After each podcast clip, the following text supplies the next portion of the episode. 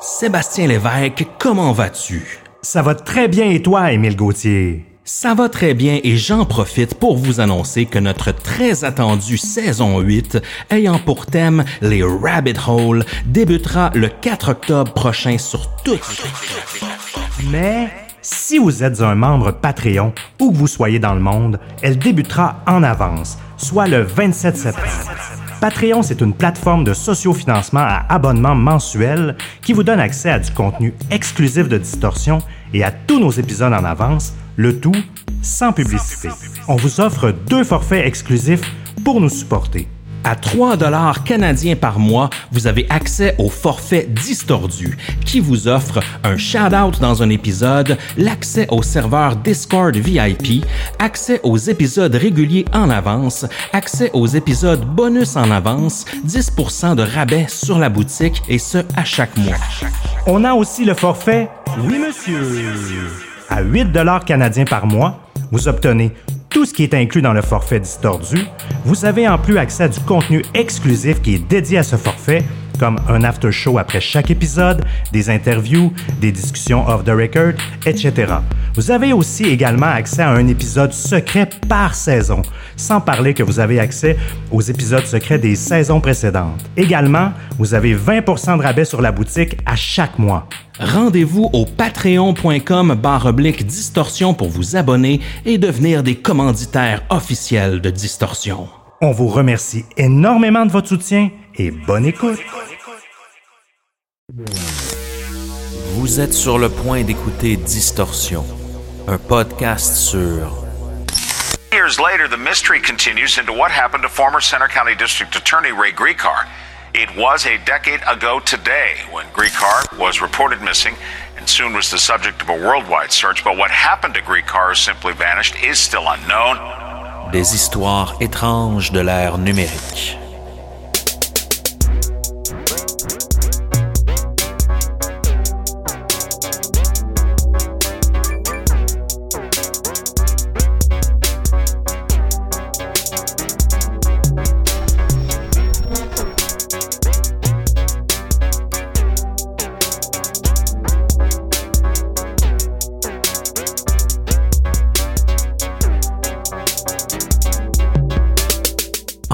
Avril 2005, Ray Grecar, un important procureur américain, part au volant de sa Mini Cooper sans dire le moindre mot à personne.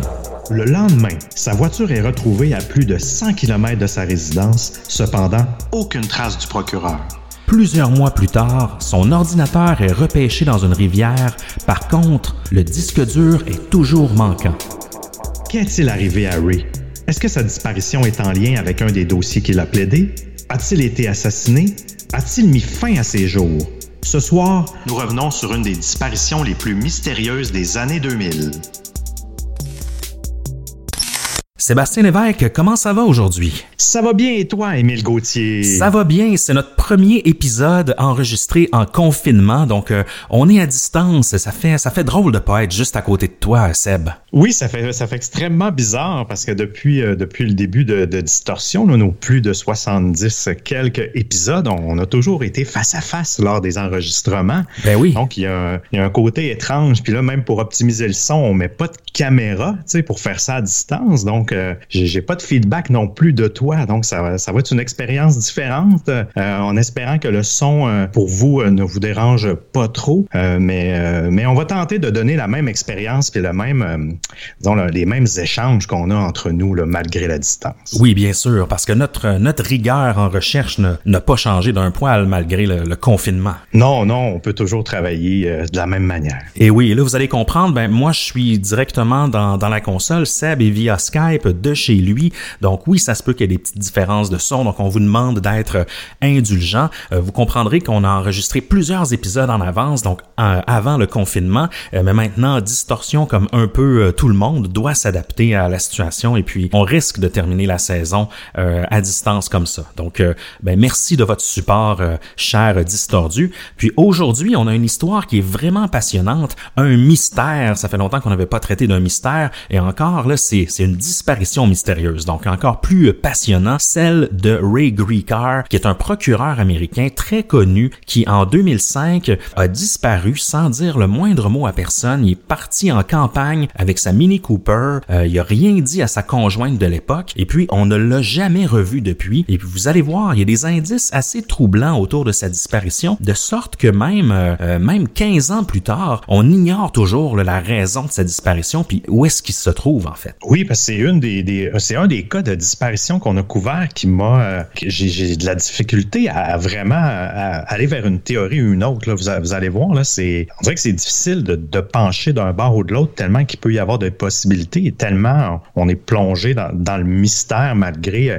quelques pistes qui ont été laissées euh, par Ray. Oui, et un peu comme le cas de Xavier Dupont de Ligonnès, euh, Ray Gricard, c'est quelqu'un que les gens voient partout. Donc, il semble avoir un visage assez commun. Il y a eu plus de, de je crois, 300 témoignages de gens qui prétendent mhm. l'avoir aperçu un petit peu partout. Donc, c'est quelqu'un qui revient souvent. On, on va dire qu'on l'a vu dans une foule à la télé, on l'a vu à tel restaurant, des choses comme ça. Donc, ça fait en sorte que ça cultive encore le mythe à savoir s'il est toujours vivant ou s'il se cache quelque part. Restez avec nous jusqu'à la fin, vous allez voir, c'est un sujet extrêmement passionnant. Et puis pour euh, nous accompagner dans cette histoire, mon cher Seb, on boit une bière, cette fois-ci une collaboration. On boit la Niagara sur Saint-Tite, qui est une collaboration entre deux brasseries, euh, à l'affût, qui est de Saint-Tite, et aussi avec The Exchange Brewery, qui, elle, vient de l'Ontario. Donc c'est une collaboration. Ils ont fait cette bière-là qui est fermentée sur 16 mois en barrique de chêne, donc un goût très fort, une bière à 6% d'alcool, euh, au goût bien acidulé, avec aussi des notes importantes de levure. Et mais de mm. qui nous vient cette tournée de bière, mon cher Seb? Elle nous a été offerte par Gaël. Merci à toi, Gaël, de nous offrir une tournée de bière. Si vous voulez faire comme elle, vous avez qu'à vous rendre sur le site de distorsionpodcast.com dans l'onglet tournée de bière et vous allez pouvoir nous faire un don par la suite via PayPal et nous suggérer une bière dans les commentaires Facebook euh, de, sur la même page. Donc, euh, donc voilà, merci à toi Gaël et euh, bienvenue à tous les autres fans qui veulent faire la même chose qu'elle. Oh oui, on a aussi un shout-out à donner qui nous vient d'une review 5 étoiles sur Apple Podcast et cette fois-ci il nous vient de Thomas, originaire de la France et il nous dit quelle bande de malades vous faites, mais je kiffe vraiment vous écouter depuis la France dans la voiture en allant bosser. Parfois, je me lève plus tôt et je roule au ralenti pour avoir le plaisir de finir un de vos épisodes. Je vous embrasse fort, vive le Québec.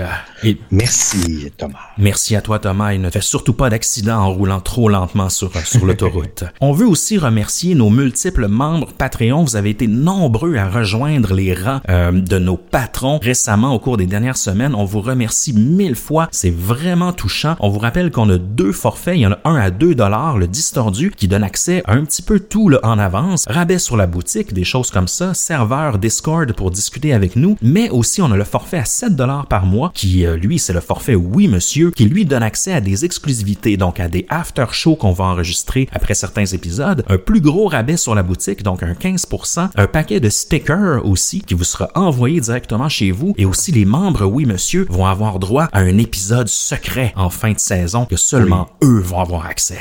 Yes. Donc, je te laisse commencer tout de suite, Seb. C'est le moment des shout-outs Patreon. Oui, je voudrais donner de l'amour à Marie D. Merci. Un gros shout-out à toi, Suzy A. On t'embrasse. Merci, Erika. Sans toi, on pourrait pas faire ça. Un gros shout-out à Marie-Hélène. Merci de ton support. Un gros merci à Marcel M. Une grosse poignée de main dans la distanciation sociale à Pascal P. Mélanie, on t'aime. Merci. Mélanie H. Et on veut aussi donner un bon high five à Sylvia. On souhaite que tu ne sois pas la Sylvia du cas de Grand Amato. Merci à Justine L. Merci de ton amour. Aussi beaucoup d'amour à Gabriel P. Shout out à toi. Un autre merci à Emily D. I love you. On veut envoyer plein de respect à Steffi R. Merci Jonathan F. de ton support. Et aussi souvent, on se lève en pleine nuit pour penser à Louis M. Shout out à toi, Louis. Oui. Et pour terminer, aujourd'hui, Julie D. Un gros, gros merci de ton soutien. Merci à vous tous, vous savez qui vous êtes et on va essayer d'enchaîner les shout-outs comme ça à coup de 10-15 par épisode jusqu'à la fin de la saison. Un immense merci. Mais là, Seb, est-ce qu'on est prêt à se plonger dans ce nouvel épisode? Oui, mais juste avant, nous devons dire un petit mot à propos de notre partenaire, la Faculté de l'éducation permanente de l'Université de Montréal. C'est celle qui enseigne aux adultes et où les admissions sont en cours pour le certificat en enquête et renseignement comme pour les 30 autres programmes qui sont offerts. Absolument. Il s'agit d'un certificat universitaire de 30 crédits pour toute personne passionnée d'enquête qui souhaite travailler dans les milieux professionnels ou criminels. Au terme du certificat, vous serez en mesure de mener une enquête de A à Z. Ce certificat est parfait si vous voulez compléter une formation existante, réaliser un bac par cumul avec d'autres certificats, par exemple le certificat en criminologie, ou encore réorienter votre carrière. Est-ce que ce serait une bonne formation pour, mettons, deux podcasteurs qui s'intéressent aux enquêtes? Oh que oui, mon cher Émile, même que j'y pense pas mal à tous les jours, puis encore plus en temps de confinement. Oh oui. Peu importe d'où vous venez, que vous soyez un distordu canadien ou européen, vous pouvez vous inscrire au certificat en enquête et renseignement à la FEP, la FEP, au fep.umontréal.ca, la fep.umontréal.ca. Et maintenant, Seb, sommes-nous prêts à se lancer dans la disparition mystérieuse de Ray Greekar? Oui, oui, C'est parti. Yeah. Ray Greekar est un homme de droit américain né en 1945 et originaire de Cleveland dans l'État de l'Ohio. Il a étudié dans différentes écoles catholiques et a finalement obtenu son diplôme de deuxième cycle en droit, obtenant son statut de juris docteur, lui permettant d'exercer la pratique du droit à travers différentes nations. Il connaît beaucoup de succès dans le monde du droit criminel et sera éventuellement élu en tant que procureur du comté de Cuyahoga dans l'État de l'Ohio. Ce comté inclut la ville de Cleveland, la plus populeuse de la région, et est situé tout en bordure du lac Erie, qui est un des grands lacs qui touche le Canada et les États-Unis. De l'autre côté du lac, on retrouve l'Ontario, province canadienne où Ottawa et Toronto sont situés. En tant que procureur, Ray Greekar se spécialise surtout en poursuites criminelles, mais plus spécialement dans des cas de meurtre et de viol. Au fil de sa carrière, on y reviendra, mais il va poursuivre des criminels notoires dans des dossiers qui auront un rayonnement important. En 1969, Ray épouse Barbara Gray, une femme qu'il a rencontrée pendant ses études. Le couple va adopter une petite fille du nom de Lara en 1978 qu'ils vont aimer tendrement. En 1980, Ray fait une action plutôt rare pour un homme à cette époque. Il décide de suivre sa femme Barbara en Pennsylvanie où elle a accepté un poste à l'université de Penn State, la célèbre université. Il va donc quitter son emploi et choisir de rester à la maison afin d'élever leur fille pendant que sa femme va travailler. C'est encore, euh, c'est encore assez rare aujourd'hui de voir des, des papas à la maison, je dirais là, en général. Donc euh, j'imagine euh, que ça devait être particulier quand même la réaction de ses collègues en 1980 alors que c'est peut-être un, un move un peu audacieux pour l'époque. Oui, vraiment. Hein? Puis même, je me, je, me, je me questionnais à savoir si moi, j'avais l'opportunité un jour d'avoir, d'être papa à la maison et de tout lâcher. Sais pas si je voudrais euh, m'en aller vers, vers là. Hein? Toi, toi, serais-tu prêt à abandonner, ben, pas abandonner, mais disons, mettre sur pause ta carrière pour euh, élever tes enfants? Hmm, c'est une bonne question. Ben, je pense que, je pense que oui. Ça doit être une expérience quand même intéressante à vivre. Euh, mais ce qui Oui. me, euh, du côté de Rig Ricard, ce qui me surprend un peu plus, c'est que justement, c'est un, euh, c'est un homme du, du système judiciaire, tu sais, qui, qui est quand même un, un homme très droit. Là, on va le voir au fil de l'épisode. Donc, j'étais surpris de voir cette décision-là prise par euh, par cet homme-là, tu sais, qui est, qui est quand même quelqu'un d'assez euh, conservateur euh, aux valeurs Exact, traditionnelles, de, de faire un move aussi audacieux que ça. Évidemment, c'est tout à son honneur, mais pour l'époque, ça devait être plutôt rare de voir ça. Hélas, cette situation ne durera pas très longtemps, puisque Ray se fait rapidement offrir un nouveau poste dans son nouveau comté, euh, le Santer County, en Pennsylvanie. Le procureur du comté souhaite avoir un assistant, et puisque Ray connaît une très bonne réputation dans le milieu, il se fait offrir le poste qu'il accepte. L'État de la Pennsylvanie est situé tout près de l'État de New York, là, environ à mi-chemin entre l'océan Atlantique et le lac Erie. En 1985, le procureur du comté, un certain Robert Mix, ne se représente pas aux élections, ce qui donne la chance à Ray de se présenter. Il va donc partir en élection et remporter la course par 600 voix. Donc revoilà donc, cinq ans plus tard, Ray Ricard de nouveau procureur, mais cette fois-ci en Pennsylvanie. Donc son, euh, sa petite pause de papa à la maison n'aura pas duré très longtemps. Ray va bien mener sa carrière encore une fois et sera réélu à maintes reprises dans les années suivantes. En 1989, 1993, 1997, même jusqu'en 2001. Toutefois, entre-temps, en 1991, il va divorcer de sa femme Barbara. Il va se remarier pendant quelques années là, en 1996 pour redivorcer en 2001. On dit de Ray qu'il était un grand séducteur. Il aimait flirter avec les dames. Il s'était lié d'amitié avec une serveuse à l'époque qu'il a rencontrée dans un restaurant qu'il fréquentait souvent et flirtait souvent avec elle. Il avait aussi rencontré une infirmière un certain jour et l'avait spontanément demandé en mariage. Et celle-ci avait alors refusé, euh, étant donné que c'était tellement spontané, et Ray s'était convaincu de ne plus jamais se marier après cet événement. Donc ça l'avait vraiment marqué. Alors que son deuxième mariage est derrière lui, Ray fait la rencontre de Patty Fornicola, une employée de son bureau de procureur. Patty était alors une avocate pour le droit des victimes. Les deux vont commencer à se fréquenter plus régulièrement et vont éventuellement former un couple. Ray a la réputation d'être un procureur très focus. Hein. Il perd pas son temps, il ne fait pas de small talk, il va droit au but, comme le décrit certaines personnes qui l'ont côtoyé. Il est très travaillant. Il n'est pas rare qu'il reste au bureau tard en soirée pour creuser un dossier ou peaufiner sa stratégie de poursuite. Dans le livre de James Renner, The Serial Killer's Apprentice, on y retrouve euh, certains témoignages de gens qui ont travaillé avec lui. Et un de ceux-là expliquait que quand il allait rencontrer Ray à son bureau, les conversations ne débordaient jamais du sujet initialement abordé et que lorsqu'il estimait que la conversation était terminée, il allait même ouvrir la porte de son bureau pour inviter, euh, plutôt pour inciter son invité à sortir. Il faisait pas ça par impolitesse, mais bien parce qu'il était extrêmement focus et ne souhaitait pas faire perdre de temps à personne, car après tout, il est payé par les contribuables. Oui, puis je veux faire une petite parenthèse sur ce livre de James Renner. En fait, James Renner, qu'on connaît, qu'on l'a reçu à Distorsion euh, mm-hmm. il y a quelques années, on le connaît pour euh, tout le travail qu'il a fait autour euh, de la disparition de Maura Murray. Euh, il a écrit euh, un livre, True Crime Addict, sur l'histoire de Maura Murray. Il est très controversé en même temps en raison de, de ses théories. Il est pas, pas tellement aimé de la famille. Mais bref, j'avais été surpris de, de, de, tomber sur ce livre-là de Serial Killer's Apprentice. très intéressant. Dans le fond, c'est une, une série de, de, disparitions, mais de meurtres aussi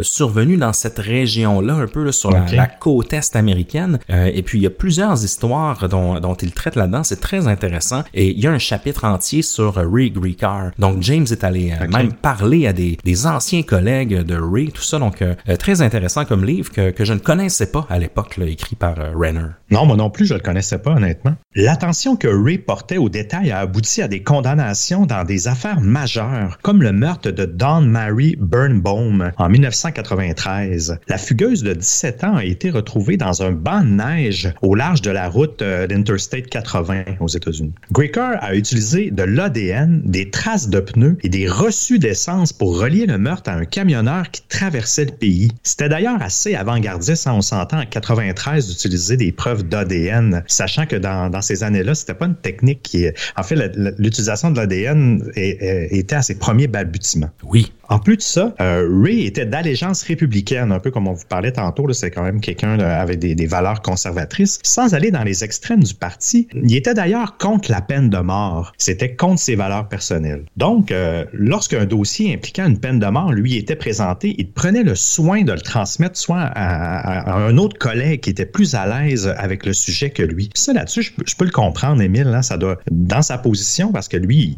il peut, c'est le juge qui condamne, mais euh, il suggère des peines et tout ça. Donc, je, peux comprendre qu'il soit pas à l'aise à, traiter ce genre de dossier-là compte, tenu de ses valeurs. Oui, tout à fait. Puis, euh, il se décrit comme républicain, sauf qu'en même temps, il était pas à l'extrême des, euh, valeurs républicaines. C'était quand même quelqu'un d'assez ouvert d'esprit. On va le voir euh, selon certains de ses comportements personnels. Mais il semblait être vraiment un, bon procureur, quelqu'un d'extrêmement respecté aussi dans sa région, dans sa ville, un bon citoyen communautaire et euh, il avait vraiment une très bonne réputation, ce, Ray Griecar. On remonte un peu dans le temps, Emile. Car en 98, Ray a travaillé sur un des plus gros dossiers de sa carrière en tant que procureur, celui de Jerry Sandusky, qui est entraîneur de l'équipe de football de Penn State, qui est une équipe avec une grande renommée. Toutefois, à l'époque, Ray ne savait pas toute l'ampleur qu'allait avoir ce scandale dans les années futures. En 98, Jerry Sandusky, qui était à l'époque coach défensif de l'équipe de Penn State, a invité un jeune garçon de 11 ans à un party de tailgate avant un match de Penn State. Sandusky avait un stratagème assez bien huilé. Il avait fondé une fondation qui s'appelait Second Mile, qui venait en aide aux enfants. Il avait donc de bons prétextes pour contacter des jeunes garçons. Selon la mère de la victime, Jerry aurait pris le garçon chez lui en voiture et l'aurait amené dans les vestiaires de l'équipe de foot où les deux étaient seuls. Il aurait joué à un jeu inventé par Jerry et par la suite, il aurait lutté ensemble. Jerry aurait par la suite forcé le jeune garçon à prendre une douche avec lui, même si ce dernier n'en avait pas besoin. Dans la douche, Sandusky a eu plusieurs contacts avec le jeune garçon, euh, en lui lavant le dos par exemple, ou en, le serrant contre lui. Il n'y aurait pas eu d'acte sexuel proprement dit, mais le tout a mis le jeune homme très inconfortable et même à cet âge, il sentait que tout ça n'était pas très très approprié. À l'époque, en 98, Ray Gricar n'avait pas porté de charge contre Sandusky, mais connaissant la droiture de Ray et aussi son expérience en poursuite de causes à caractère sexuel, tout porte à croire qu'il devait avoir ses propres raisons. On le sait, c'est extrêmement difficile de faire condamner des prédateurs sexuels. Probablement que Ray ne croyait pas qu'il avait assez de preuves ou encore un mobile assez défini pour le faire condamner. Toutefois, l'histoire prouvera le contraire, car en 2011, après une longue et laborieuse enquête, Sandusky est accusé de 52 crimes à caractère sexuel envers des mineurs. L'homme aurait fait un nombre impressionnant de victimes suivant un peu le même modus operandi, en recrutant des jeunes garçons à partir de sa fondation Second Mile et en développant des liens de confiance avec eux. Il est aussi accusé de corruption de la jeunesse. Il s'agit du plus gros scandale qu'a connu le football collégial. En 2012, Sandusky est condamné à 60 ans de prison, ce qui représente la peine minimum pour ce type de crime dans l'État de la Pennsylvanie. C'est assez, euh, c'est fou, hein, parce qu'à la base, Sandusky faisait face à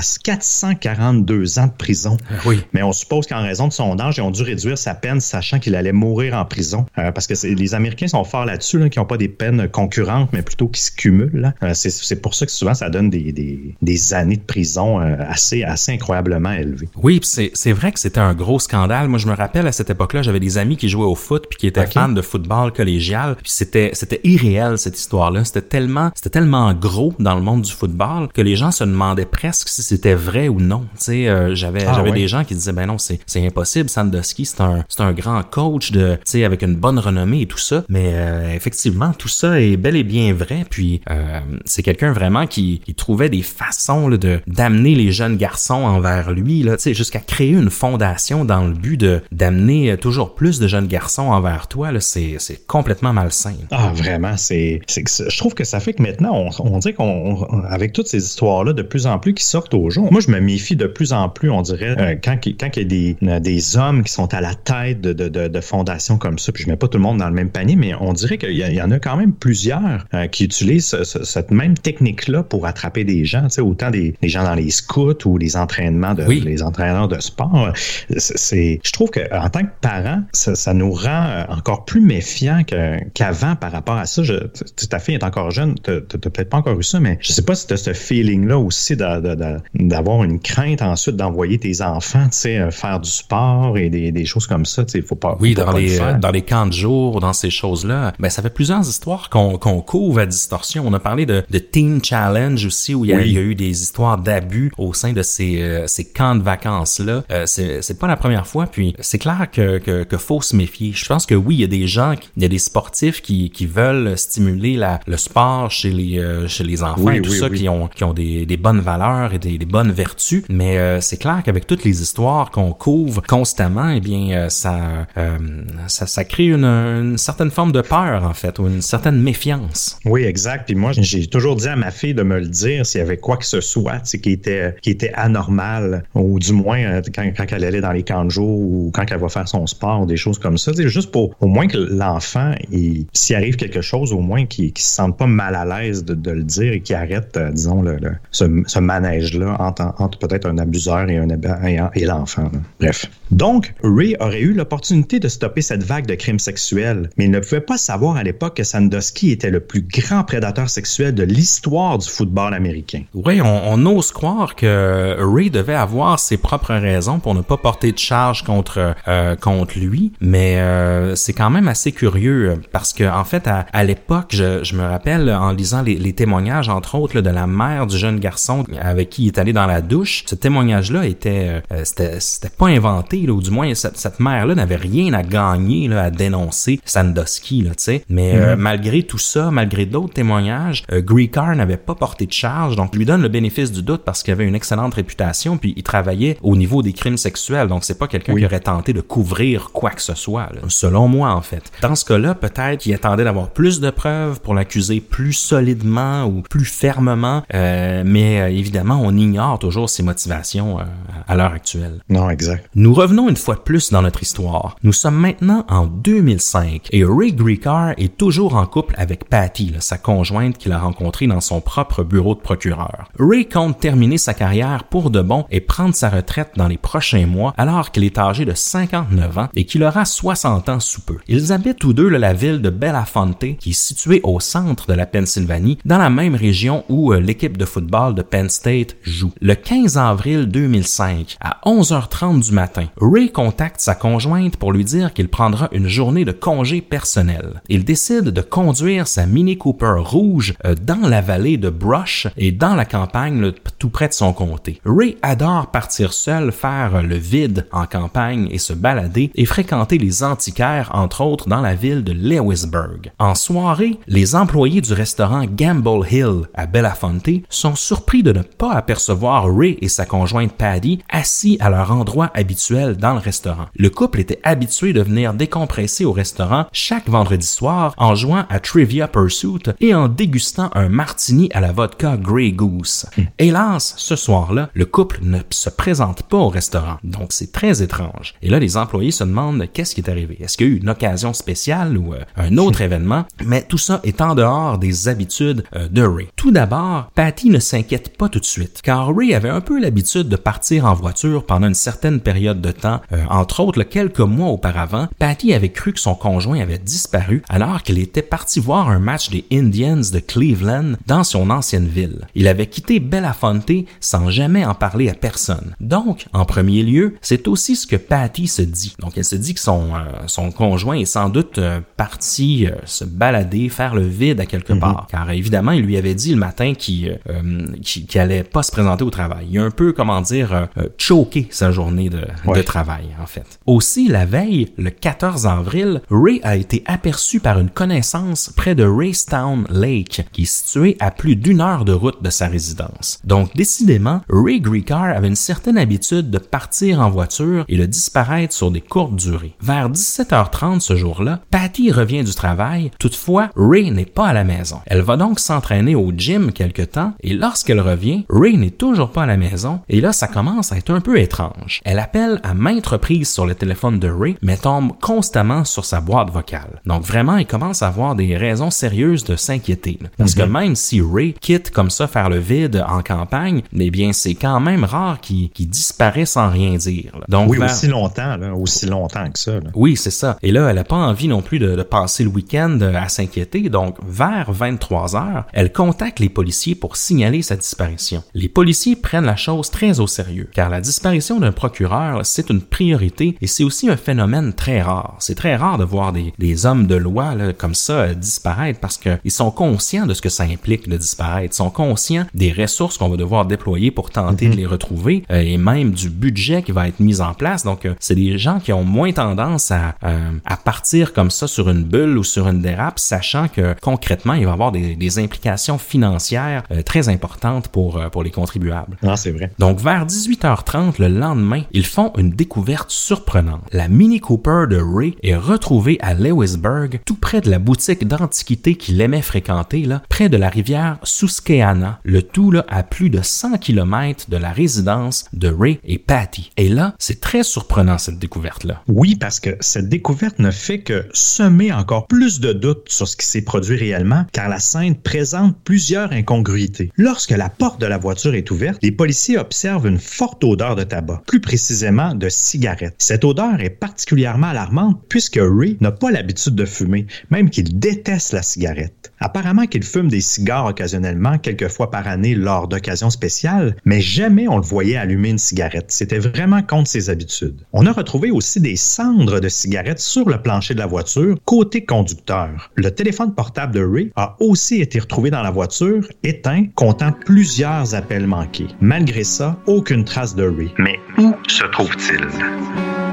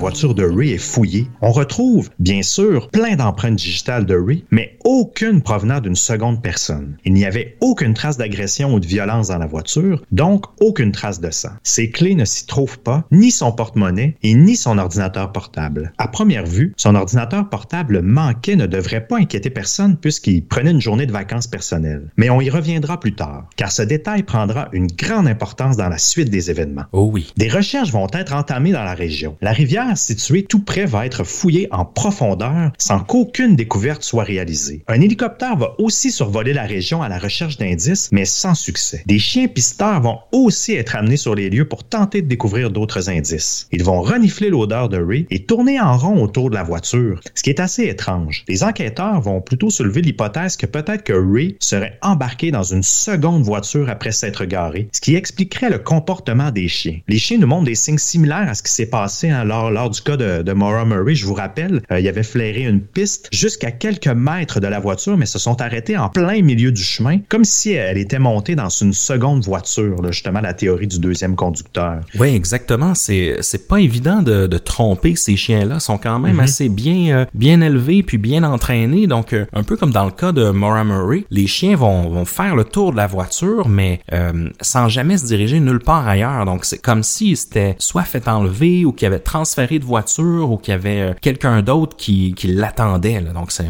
très étrange. Non, vraiment. Les enquêteurs vont aussi tenter d'en savoir plus sur le contexte dans lequel vivait Ray au cours des derniers mois et aussi sur sa situation familiale. Parce que, évidemment, euh, lorsqu'on a une disparition louche euh, ou même un meurtre, on essaie de voir euh, auprès des proches. hein. c'est souvent des gens qu'on connaît qui sont liés à la situation. Oui, exact. On se rappelle que sa voiture a été retrouvée près d'une rivière. En discutant avec sa famille, on apprend que son frère aîné, Roy, a vécu une situation semblable dans les années 90 et c'est un peu perturbant quand on y repense. là. Alors âgé de 53 ans, Roy Grecar était disparu de sa demeure dans l'Ohio. Il avait dit à sa femme qu'il partait faire des courses et n'était plus jamais revenu à la maison. Deux jours plus tard, sa voiture avait été retrouvée loin de chez lui, près d'une rivière et d'un pont, sans aucune trace de l'homme en question. Donc on voit que ça ressemble un peu à la situation de Ray. Plusieurs semaines plus tard, le corps de Roy avait été repêché dans la rivière. L'autopsie avait conclu à un suicide par noyade. Étrangement, le contexte dans lequel la voiture de Ray a été retrouvée est franchement très similaire à celui où son frère aîné a été retrouvé lui aussi. Donc, n'est-ce pas extrêmement étrange? Est-ce qu'il y aurait un lien entre les deux disparitions? Euh, c'est à voir. En questionnant sa conjointe actuelle, Patty, les enquêteurs apprennent que Ray n'était pas dans sa plus grande forme au cours des derniers mois. Elle rapporte qu'il dormait beaucoup, anormalement même, et qu'il était souvent dans un état léthargique. Ses comportements sont vraiment à l'opposé de ce que Ray avait l'habitude de faire. Est-il possible qu'il souffrait de dépression peut-être? On sait que la, une grande fatigue, un état léthargique, tout ça c'est souvent des signes de, de dépression. Mais qu'est-ce qui aurait pu causer cette dépression auprès de Ray? Euh, euh, c'est dur à dire. C'est quand même un, un homme qui était en fin de carrière, qui avait eu une carrière flamboyante dans,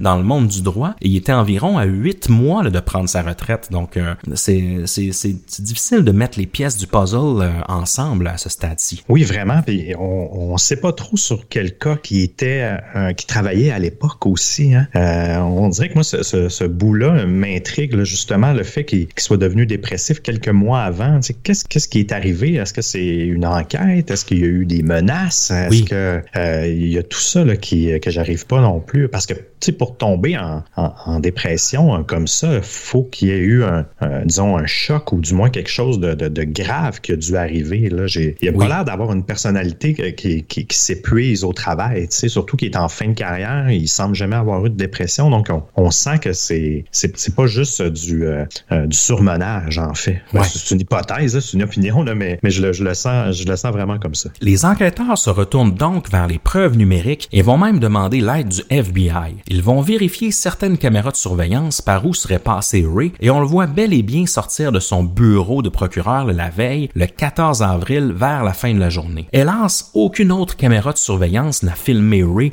durant son parcours. Ça aurait été pratique de voir ce qui s'est réellement déroulé dans le parking près de la boutique d'antiquité, mais encore une fois, aucune caméra n'a aperçu le procureur le jour du 15 avril. C'est sûr qu'en 2005, il y avait beaucoup moins de caméras de surveillance installées dans les villes et les villages, du moins beaucoup moins qu'aujourd'hui. Une ville comme Montréal, il y a plus de 10 000, même je pense 17 000 caméras installées un peu partout et c'est pas la plus grande ville du monde. Donc, euh, dans une ville comme Cleveland, euh, selon moi, il doit, il doit en avoir quand même pas mal. Mais en 2005, c'était moins la mode d'installer des caméras partout. Ah oui, exact. Les systèmes coûtaient beaucoup plus cher. les commerces n'avaient pas tous le réflexe d'avoir d'avoir ces systèmes-là. Donc, parce que c'est certain que si le code aujourd'hui serait arrivé en 2020, par exemple, ou même en 2015, où il y avait beaucoup de caméras, je suis convaincu qu'on aurait eu beaucoup plus de traces numériques et qu'on aurait pu, du moins, suivre un peu plus longtemps le parcours de Ray euh, dans, sa, visite à, cette, à cette place-là. Aussi, bien sûr, les enquêteurs ont jeté un œil sur ses comptes bancaires et ses relevés de téléphone et de carte de crédit et ils n'ont rien trouvé qui permette de faire avancer le dossier. Donc, il n'est pas rare chez les personnes disparues volontairement, par exemple, de trouver des transactions ici et là euh, et de se faire trahir par leur relevé de carte bancaire. Souvent, on va se rendre compte que, bon, euh, les semaines avant leur disparition, sont allés retirer des grosses sommes d'argent dans plusieurs guichets automatiques, par exemple, ou que même après leur disparition, euh, ils ont fait des transactions, un peu comme Xavier Dupont de Ligonnès.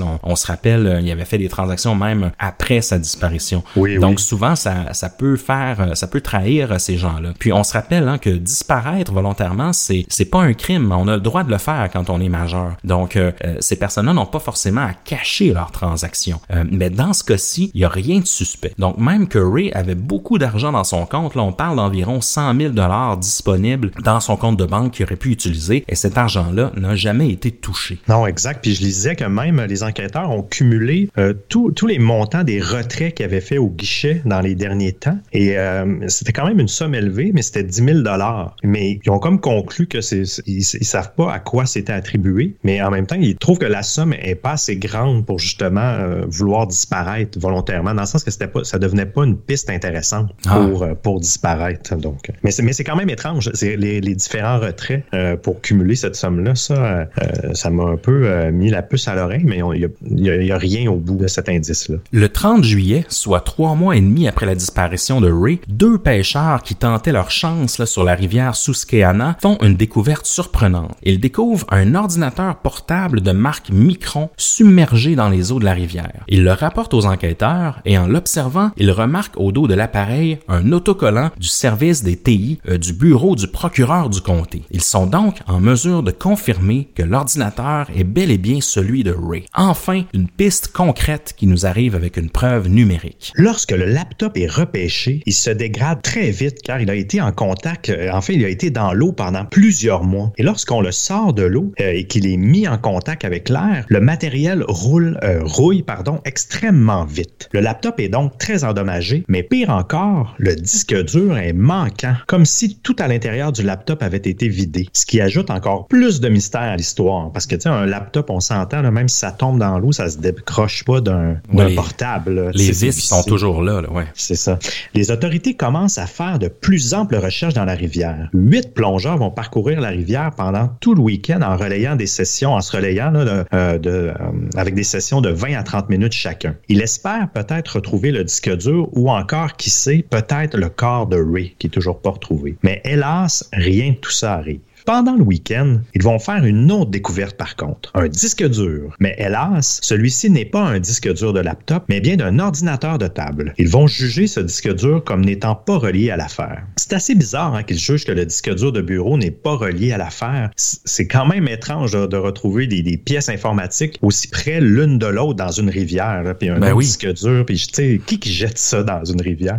Ben oui, on retrouve un laptop sans disque dur, puis après ça, on retrouve un autre disque mais les deux sont pas liés. Cette conclusion-là me semble hâtive un peu. Oui, exact. Mais j'ose croire qu'ils ont, ont, tenté de faire des matchs ou regarder le contenu, mais on n'a pas de détails là-dessus. Entre-temps, une autre piste intéressante fait surface. Une mystérieuse femme aurait été aperçue avec Ray le jour de sa disparition, selon le propriétaire d'une boutique. Les deux auraient été aperçus en marchant dans le centre d'achat d'antiquités. Elle est décrite comme étant une grande femme plutôt attirante, faisant environ 5 pieds 9, avec avec des cheveux foncés dans la fin trentaine ou euh, maximum début quarantaine. Tout de suite, les proches de Griecar euh, croient qu'il s'agit peut-être d'une amie journaliste de, de Ray qui est nommée Barbara Petito. En plus, elle fume euh, Barbara, ce qui pourrait expliquer l'odeur de tabac présente dans la Mini Cooper lorsqu'ils ont retrouvé la voiture. Ils vont tenter de la rejoindre le plus vite possible, mais malheureusement, ils vont constater que la dame était en vacances en dehors de la région pendant la semaine où Ray a disparu. Nous n'aurons donc jamais plus de détails sur cette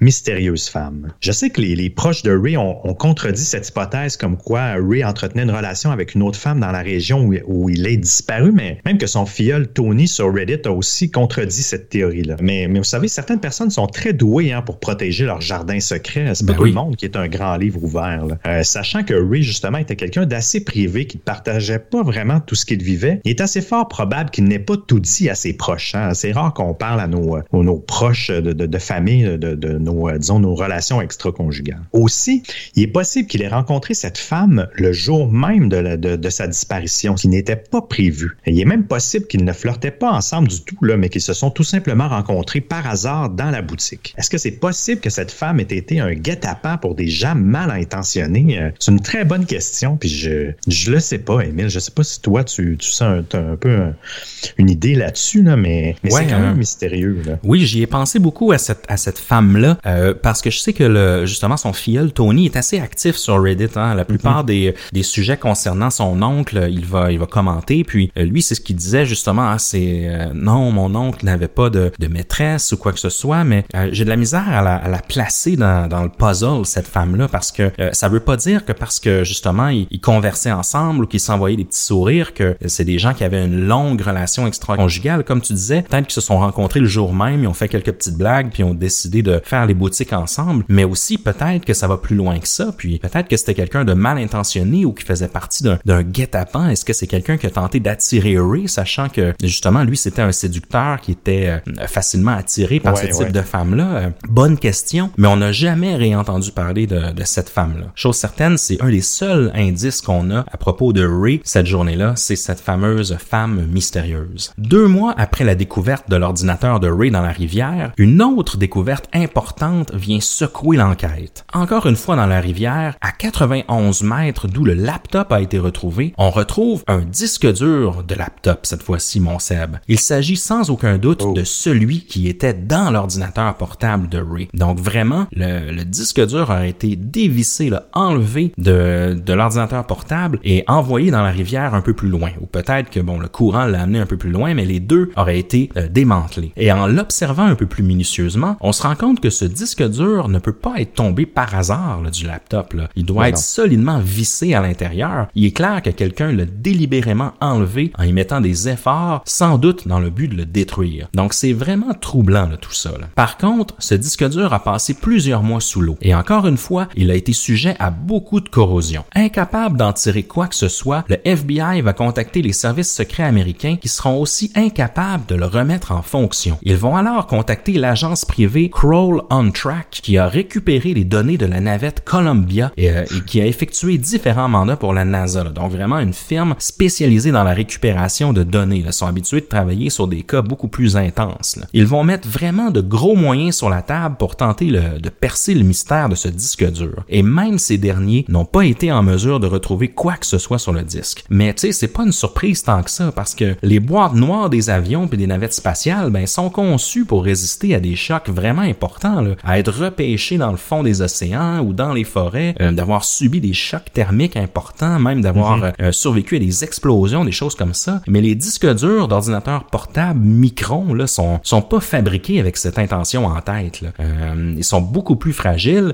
J'imagine qu'on renverserait une bière dessus puis il ferait des flamèches. Là. Donc une oui, fois oui. de plus, ben cette piste tombe à plat et c'est c'est bien triste parce que on a souvent tendance à penser que on y a toujours moyen d'aller chercher quelque chose d'un disque dur, mais ça se peut que le disque dur soit corrompu pour toujours. Ah oui, non, c'est clair. Puis justement après avoir lu ça, je, je suis allé faire des recherches à savoir est-ce que l'eau peut endommager un disque dur? Euh, puis il disait que à la longue, si si c'est quelque chose qui arrive très court terme dans le sens que c'est pas trop long, euh, il y a moyen d'arriver à sécher le disque dur parce que les, les, disques durs, pas les nouveaux SSD là, mais les disques durs avec une tête, c'est oui. du magné du magnétisme en fait. Ben oui. Euh, puis il expliquait que l'eau détruit pas nécessairement le magnétisme, ça prend vraiment du temps et c'est ce qui fait en sorte souvent qu'on est plus capable de récupérer des données à cause de l'eau, c'est que ça il y a eu de la corrosion, mais surtout tout ce qui entoure, si tu veux, le, disque dur, puis ça a pu corrompre le magnétisme. Mais, mais par défaut, si vous, échappez dans l'eau, il y a toujours moyen de le récupérer. Là. puis même, je disais des techniques assez brutes pour détruire des disques durs, et c'était assez drôle aussi là, de, de cet aspect-là, mais l'eau n'est pas nécessairement la meilleure solution, je vous dirais, si vous voulez détruire les données d'un disque dur. Il faut être plus, euh, plus drastique, en fait, pour euh, détruire le magnétisme qui contient les données. Oui, et là, malheureusement, ben, cette piste-là, qui était vraiment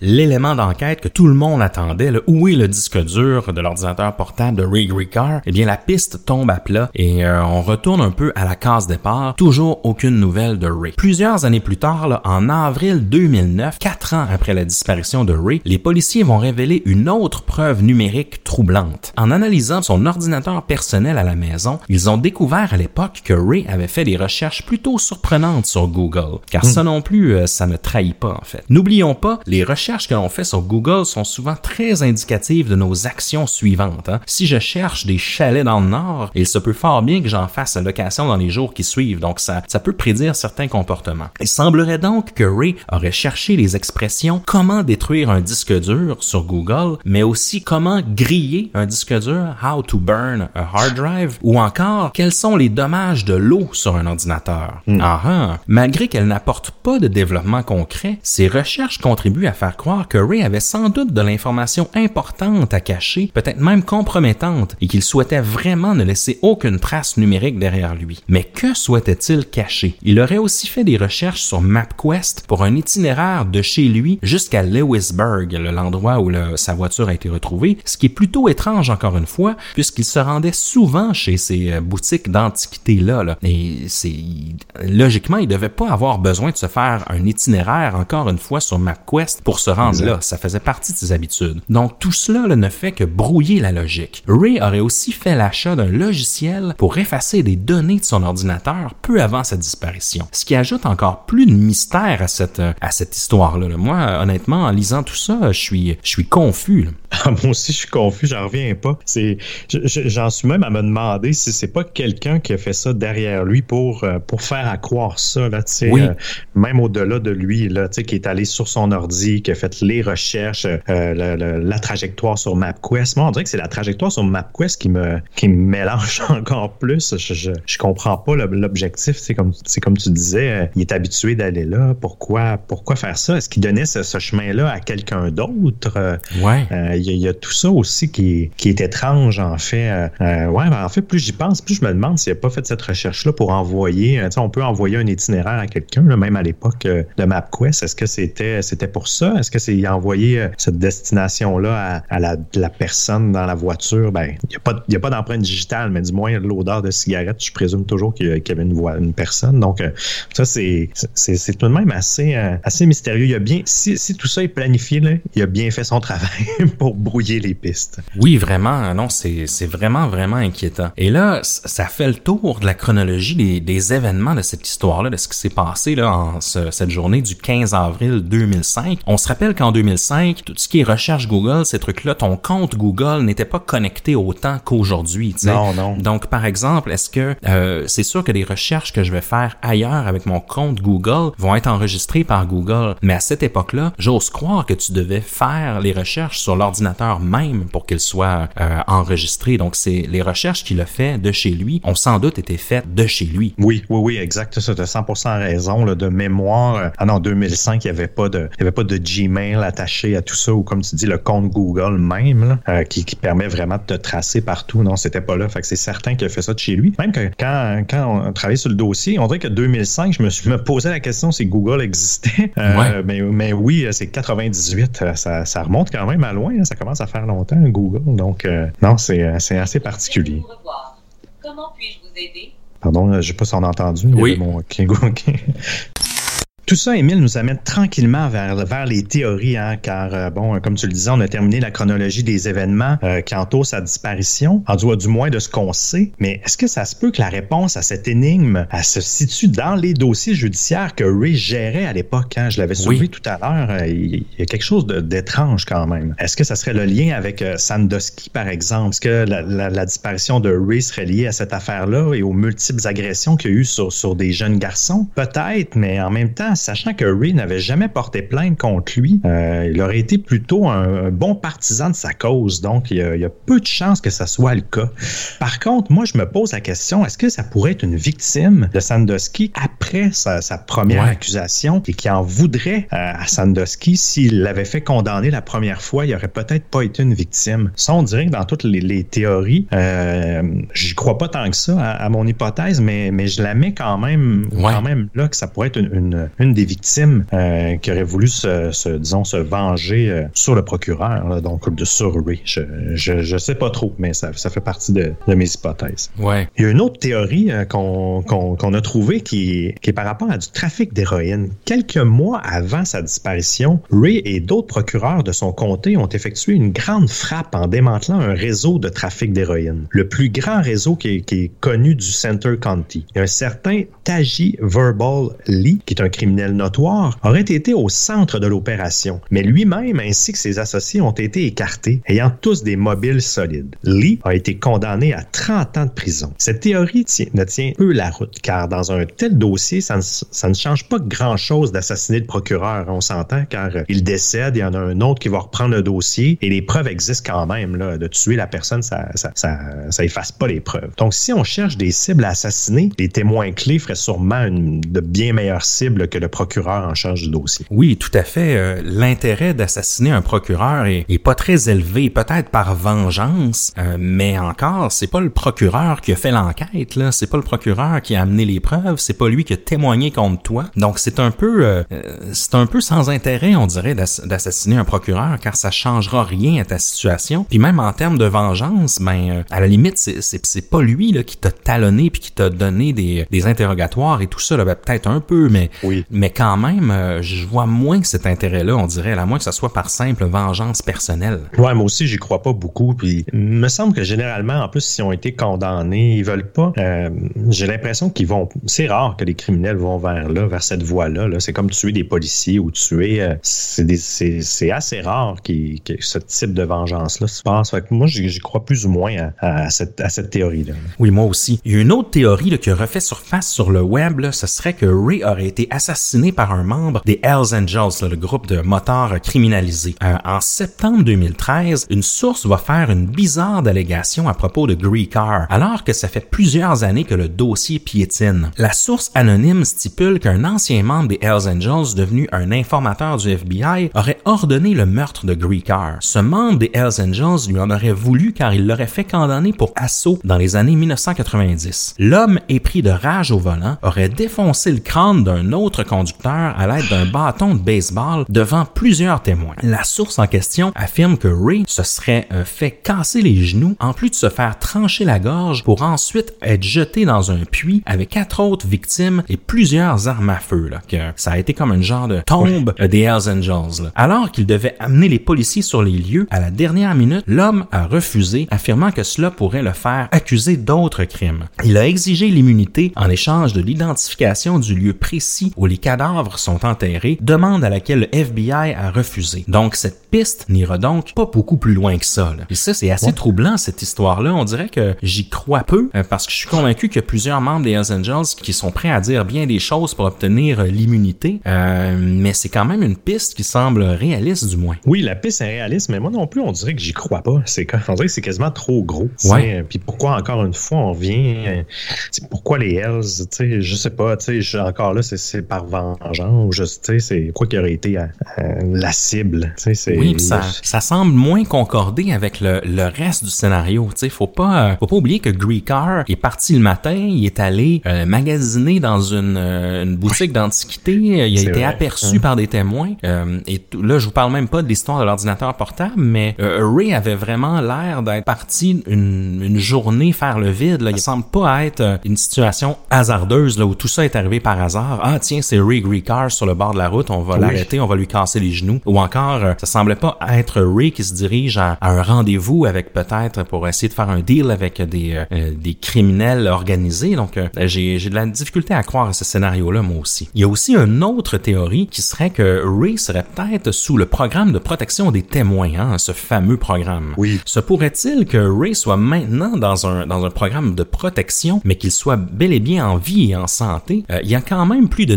9000 personnes, Seb, aux États-Unis qui sont dans ce programme. Donc, ça fait beaucoup, de monde. Hein? Oui, oui, j'aurais jamais cru qu'il y en avait autant. Mais apparemment que les procureurs n'ont pas accès à ce programme, ce qui contredit cette hypothèse. Donc, euh, apparemment que eux n'auraient pas accès à ça, que ça serait vraiment pour les citoyens. Toutefois, on se doute bien que si le FBI ou les services secrets souhaitent intégrer un procureur dans le programme, ils peuvent sûrement le faire là, malgré les règles avec certains détours. C'est sûr. Ceci dit, pourquoi aurait-il lui-même détruit son disque dur et fait des recherches à ce propos? Le FBI aurait pu lui-même détruire ses données sans problème, me semble. Euh, ou est-ce encore une tactique là, pour faire croire une disparition? Je trouve ça étrange aussi, cette théorie-là. Si, euh, si c'était une histoire de protection des témoins, je pense pas encore que, la, que le laptop aurait été lancé dans une rivière. Là, non, et généralement, ils font si le FBI vont vers là, ils n'ont pas besoin de créer un scénario euh, connexe pour euh, simuler une disparition. Là. Je veux dire, quand quelqu'un, ben, à moins que je me trompe, là, mais euh, ça, irait loin, là, du moins si c'était le FBI qui aurait orchestré tout ça pour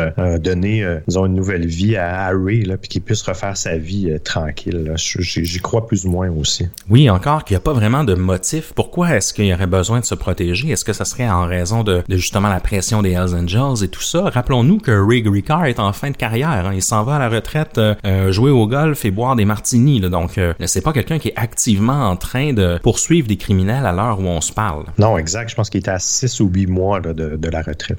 Il y a une autre théorie qu'on on, ne peut pas écarter, c'est celle du suicide. Et j'écarte pas du tout cette piste-là, que même que ça ait peut-être un lien avec l'affaire Sandusky. Étant donné que ce dernier, là, Sandusky, a agressé des jeunes garçons sur une très longue période, se peut-il que Ray ait eu vent d'autres cas d'agression qui soient arrivés euh, après que lui ait couvert ce cas-là et que, épris de remords, il aurait mis fin à ses jours en détruisant les preuves derrière lui? Euh, Ray étant un homme d'honneur et de droiture, il devait très mal gérer le fait qu'il n'ait pas porté de charge contre un agresseur et pédophile en série, euh, mm. sachant surtout que lui est spécialisé aussi en crimes sexuels. Ça doit être très lourd à porter pour un père. Hein? Évidemment, Sandusky a été condamné en 2011, plusieurs années plus tard, mais se peut-il que Ray était déjà au courant des autres agressions sans qu'il puisse porter des charges, tu sais? Euh, donc, selon mm. moi, cette hypothèse est peut-être la plus probable. Euh, il devait quitter sa profession dans huit mois, donc la raison de ce suicide doit aller au-delà de son travail de procureur, selon moi. Ça doit être un lourd secret qu'il porte à l'intérieur de lui-même, avec qui il n'est juste plus capable de vivre. Donc, cette euh, théorie du suicide-là, je pense que c'est elle vers laquelle je, penche le plus. Ouais, même chose pour moi, en fait.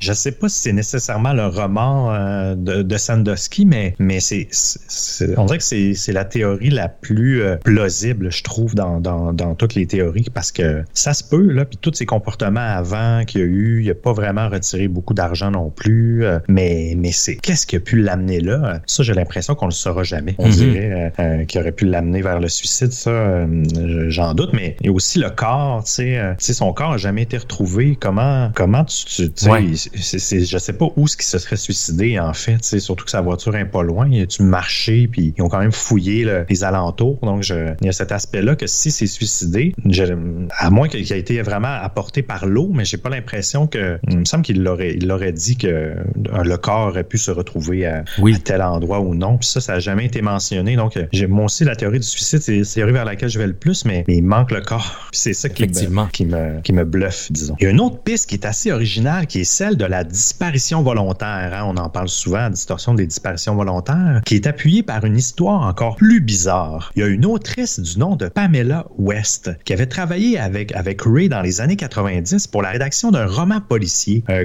lui avait donné quelques conseils pour établir plus de réalisme dans, son livre. C'est assez commun. souvent, les auteurs vont, vont interroger des, des, spécialistes pour que leur roman, justement, font, fasse du sens. L'histoire représente plusieurs similarités avec l'histoire de Ray. C'est ça qui est troublant. Il s'agit d'une histoire où un détective met en scène sa propre mort. Le détective disparaît le 14 avril, alors que Ray, lui, est disparu le 15 et il aurait pris la route dans une voiture sport similaire à celle de Ray. En plus, lorsque la voiture est découverte, des cendres de cigarettes seraient présentes à l'intérieur de la voiture. Ça aussi, c'est assez bizarre. Là. Ben oui. L'autrice, par contre, a prévenu les policiers de toutes ces similitudes étude-là, mais encore une fois, rien n'en a découlé. Euh, Ray aurait été aussi aperçu euh, plus de 300 fois à la grandeur des États-Unis. Il aurait même été aperçu dans la foule du show télévisé d'Oprah Winfrey. Ça, ça me, ça me fait rire. Euh, mais aucun des, des signalements qui ont été faits par les gens qui croyaient l'avoir vu n'a véritablement porté fruit. Son physique est assez commun. Là. Vous pouvez le googler. Là. Vous allez voir, il, y a, il y a une bouille d'acteurs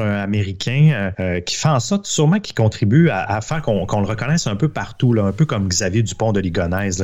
Des tonnes de gens, on veut un peu partout. Puis c'est vrai qu'il y a un visage, un visage commun, une coupe de cheveux commune. Donc, euh, c'est facile de s'y méprendre. Mais pour en revenir à, l'autrice en tant que telle, c'est un drôle d'hasard. Hein? Oui. Euh, tu sais, c'est pas de la faute à l'autrice, mais ce que, ce que je me dis, c'est que vu que c'est Ray qui l'a influencé vers ça, est-ce que Ray, pour faire quelque chose de plus théâtral avec sa disparition ou même son, son suicide, a, voulu reproduire euh, hmm, ce qui, s'est passé dans le roman? Tu sais, il y a ça que je... Mais j'ai trouvé quand même l'autrice comme correct d'aller d'aller voir les policiers aussi là, avec ça. Mais qu'est-ce que tu veux qu'ils fassent avec ça, les policiers, dans le sens que c'est vrai que ça donne pas plus de pistes ou, quoi que ce soit.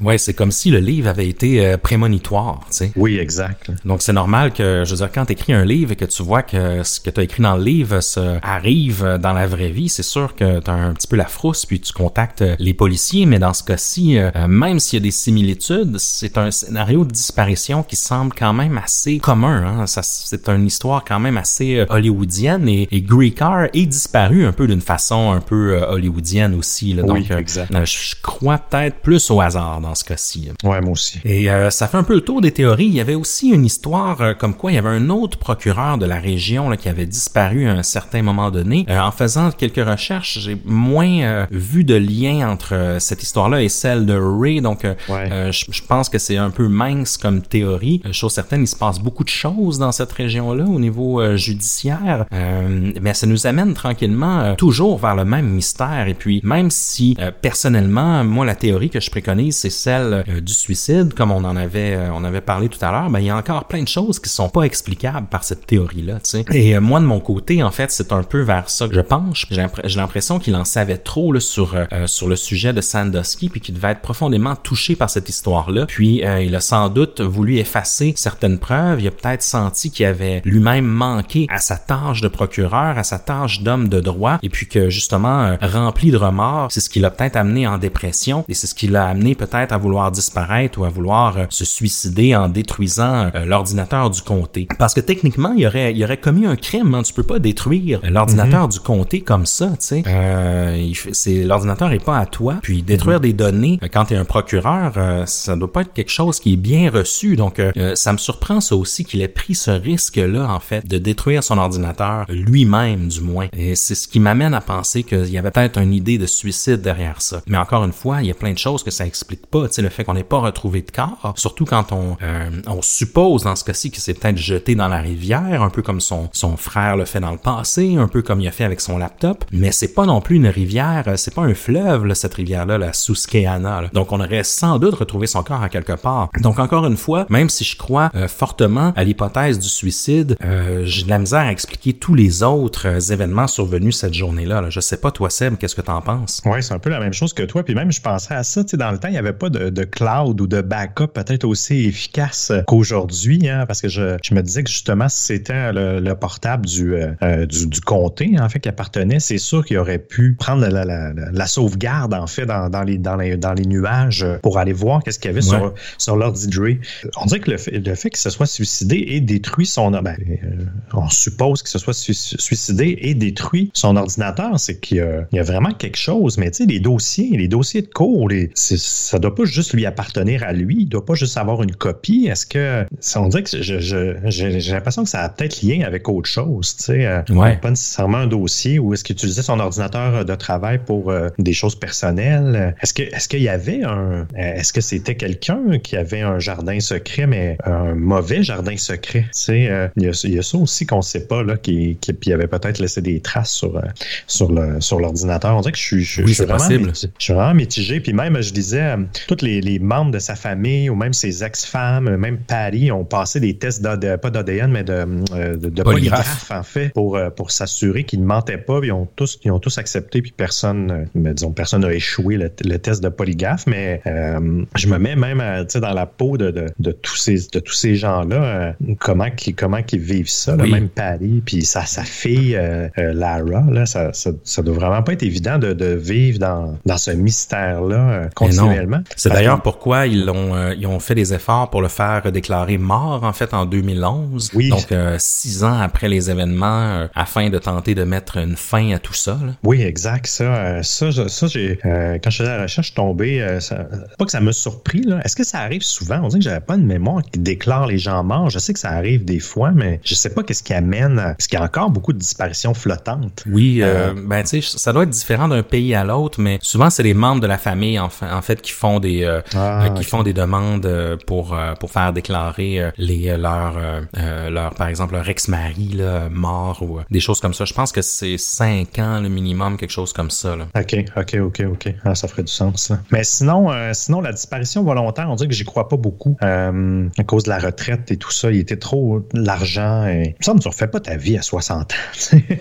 c'est euh, peut-être n'importe quoi, là, mais, euh, mais c'est ça. Puis le, où, ce que aussi je suis mitigé, que je pense aussi vers le suicide, c'est vu que son frère s'est fait ça presque au même endroit. Là, on dirait que ça. Euh, je sais pas. Est-ce que c'est symbolique? Oui, c'est dur d'écarter le lien avec la situation de son frère hein, aussi. c'est dur de départager les deux, je trouve. Non, exact. Puis est-ce que dans la famille, il souffrait de, de maladie mentale? Est-ce qu'il souffrait. puis Ray, ça s'est déclaré plus tard. tu sais, il y, a tout, tout ça aussi. Là, généralement, c'est il y a un aspect génétique aussi à ça. Donc, euh, mais bon, on on connaît pas la situation, mais, mais c'est ça.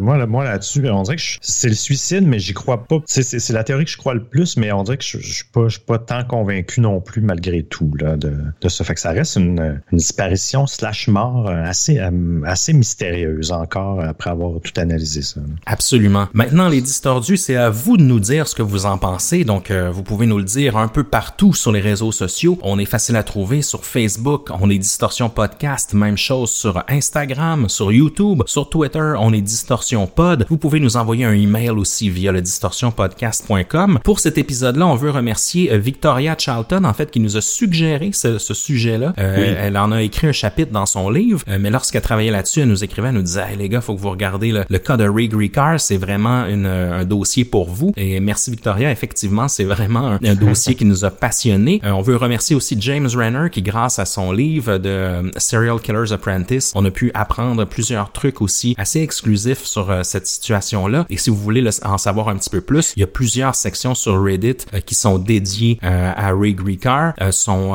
son filleul aussi, Tony Gricar, est assez facile à trouver sur Reddit. Il a tendance à commenter. ça se peut qu'on tente de le rejoindre aussi, pourquoi pas, mm-hmm. pour faire une petite interview avec lui pour savoir qu'est-ce que qu'est-ce qu'il en pense.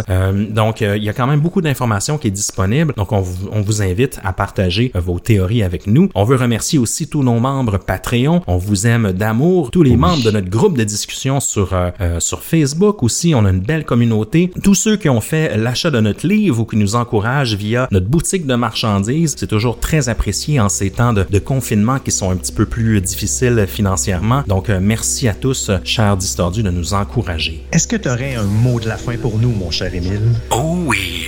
Si vous souhaitez disparaître, évitez les recherches Google et surtout les itinéraires MapQuest. Oh non. À la prochaine.